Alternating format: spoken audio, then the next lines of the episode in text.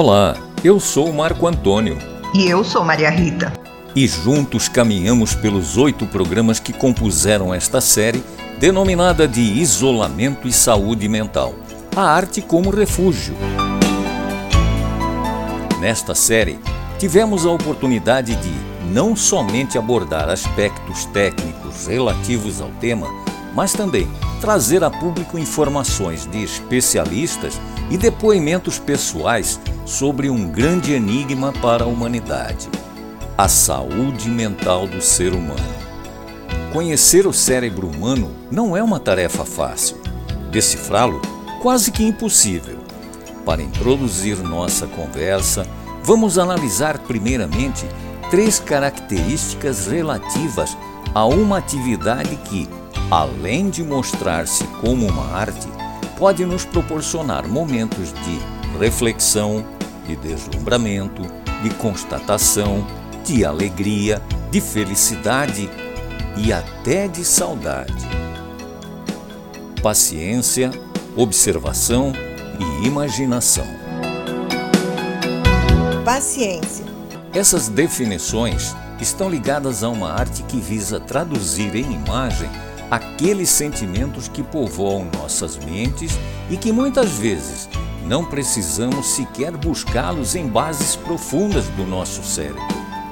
Afloram espontaneamente, a um simples olhar, revelando toda a verdade, a identidade, a intimidade, a complexidade ou a simplicidade de uma cena, revelando a beleza da vida.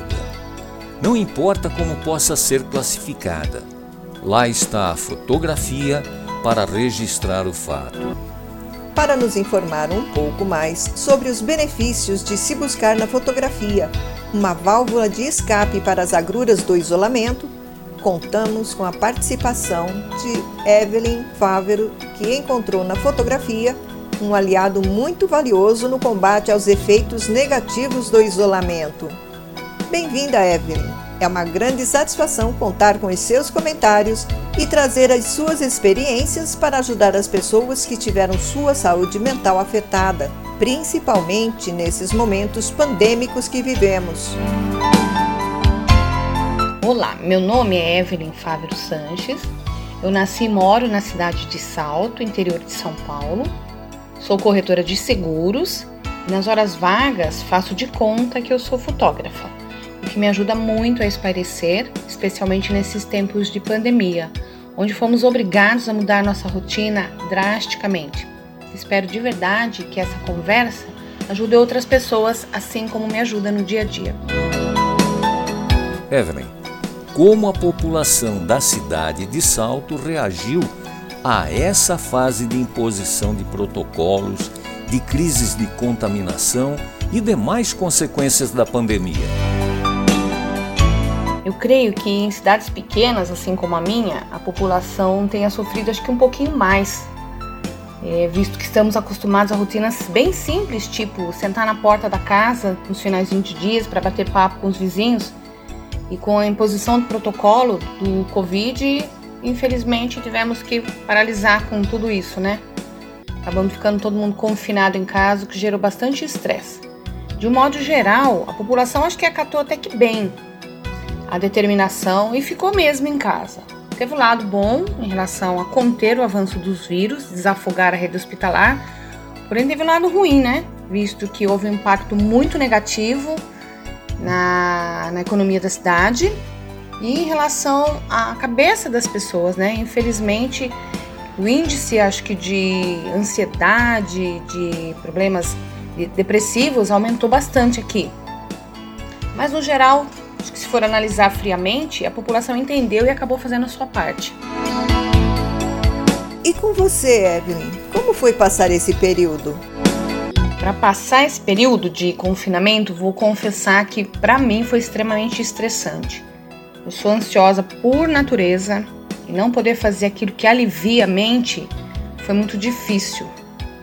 É, ficar confinada em casa foi complicado. Só não foi pior porque o meu trabalho eu não consegui fazer o revezamento, né, de home office. Eu não parei o meu trabalho, então talvez isso ajudou a aliviar um pouquinho. fotografia entrou na sua vida e como ela lhe ajudou a enfrentar momentos mais difíceis. Eu sempre fui a xereta, que gosta de sair, sair por aí fotografando tudo com o celular. Mas lá por volta, acho que creio, se eu não estiver enganada, 2012, um amigo resolveu criar um grupo nas redes sociais para nos divertirmos com as fotos de fotógrafos profissionais e amadores do nosso convívio social. O que na, na, a princípio seria só uma brincadeira tornou-se um grupo com mais de 200 pessoas que resolveram marcar encontros fotográficos em vários locais da cidade e região para se encantarem com a fotografia. Nesse período de, de pandemia, a fotografia acabou me ajudando muito a relaxar. Nos momentos de ansiedade, eu saía pela casa e pelo quintal, que aliás é bem grande meu quintal, com árvores, com bastante flor, fotografando tudo que eu via pela frente. E diferente do que muitos acham, em casa tem sim muita coisa legal interessante que se transforma em imagens lindíssimas. Acho que isso acabou ajudando a aliviar um pouquinho, né? Esse estresse todo que todo mundo passou nesses dias aí. Além de você, na família ou mesmo entre seus amigos, alguém mais pratica a arte fotográfica? Ou seja, você se relaciona com outros praticantes da fotografia? Alguns desses seus contatos usa a fotografia pelo mesmo motivo? Quer dizer, como terapia? Muita gente do meu convívio que com certeza usa a fotografia como terapia. Aliás, a fotografia por si só já é uma terapia. Eu digo que com a fotografia as pessoas passam a observar tudo e não só olhar. Às vezes você passa na mesma rua dez vezes no dia e você não consegue observar o que tem na rua. A árvore que floriu, o cachorrinho que está todo dia no portão, você simplesmente passa. Com a fotografia, não. A partir do momento que você passa a fotografar, você consegue observar. Isso é muito legal. O que a fotografia traz de importante que possa ser usado como terapia para doenças mentais? Eu não sou especialista na área de saúde, muito pelo contrário, mas eu acredito que a fotografia auxilia no aumento da percepção, ajuda na reintegração com a sociedade, nas superações de tensões, de ansiedade. A fotografia retrata o seu eu do momento então, assim, a mesma imagem pode ser fotografada por várias pessoas de forma completamente diferentes, de inúmeras perspectivas, de acordo com o seu sentimento no momento. Eu acho que isso ajuda muito no dia a dia, você se entender, você se encontrar. Você já mencionou que a prática da arte fotográfica lhe ajudou a se manter mentalmente controlada. O que você diria para aquelas pessoas que estão psicologicamente doentes e precisando encontrar uma arte como suporte para que se utilizassem da fotografia como apoio terapêutico.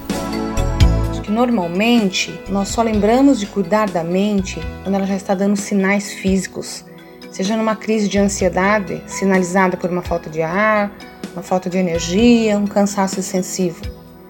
Que o melhor caminho é começar por alguma coisa de seu interesse. No caso da fotografia, eu falo, comece com alguma coisa que você goste bastante.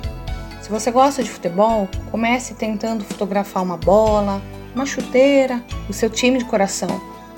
Se você gosta de animais, fotografe seu bichinho de estimação de todos os ângulos possíveis. Ou fotografe coisas do seu cotidiano, como o seu café da manhã, o seu vaso de flor, o seu filho. No começo, vai achar tudo entediante e chato, como acontecia comigo. Vai achar que tudo é feio e sem interesse mas logo com certeza será picado pelo bichinho da fotografia e não vai mais querer parar. É a melhor forma para se distrair, para tomar sua atenção com alguma coisa gratificante, com alguma coisa que enche o seu coração e a sua mente. Evelyn, foi realmente um papo muito legal, muito interessante e com certeza vai ajudar muitas pessoas a tomarem uma decisão adotarem uma postura escolhendo uma atividade prazerosa para retomar seu melhor estágio psicológico e viver uma vida feliz. Com certeza, essa reaproximação também está contribuindo para o nosso bem-estar, pois é sempre muito bom a gente voltar a contactar as pessoas com quem compartilhamos momentos maravilhosos em tempos passados e dos quais sentimos uma enorme saudade. Poder retomá-los, ainda que rapidamente, nos faz muito bem. Chegamos ao programa de número 8, o último desta série. Para a produção desses oito programas e quatro podcasts, tivemos que pesquisar, conversar, analisar e avaliar algumas situações. Nossas pesquisas nos apresentaram um panorama com uma infinidade de possibilidades de causas e, consequentemente, de reações para a ocorrência dos chamados distúrbios e transtornos emocionais ou mentais. Precisávamos de especialistas para nos ajudar a decifrar e esclarecer tecnicamente essas variáveis e ainda nos orientar de como buscar ajuda ou encontrar internamente paliativos e terapias que produzissem resultados positivos. Precisávamos conversar. Iniciamos com a psicologia, passamos pela psiquiatria, pela área cultural e pela área educacional. Ouvimos pessoas que não apresentavam sinais de desvio psicológico, outras afetadas a longo tempo e também pessoas que apresentaram problemas em função da recente pandemia instalada. Era preciso mergulhar no cérebro humano para entender o que era o que ou quem. Isolamento e saúde mental. Era preciso conhecer o desconhecido, decifrar o indecifrável. Precisávamos conversar.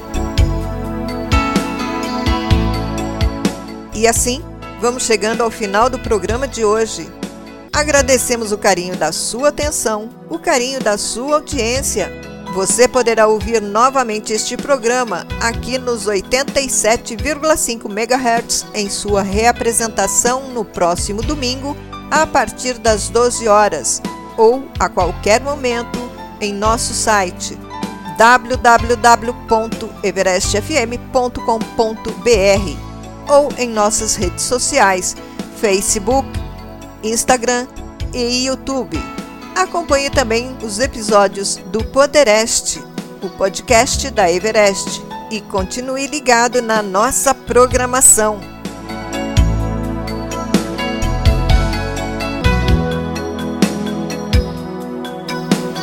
Uma excelente semana!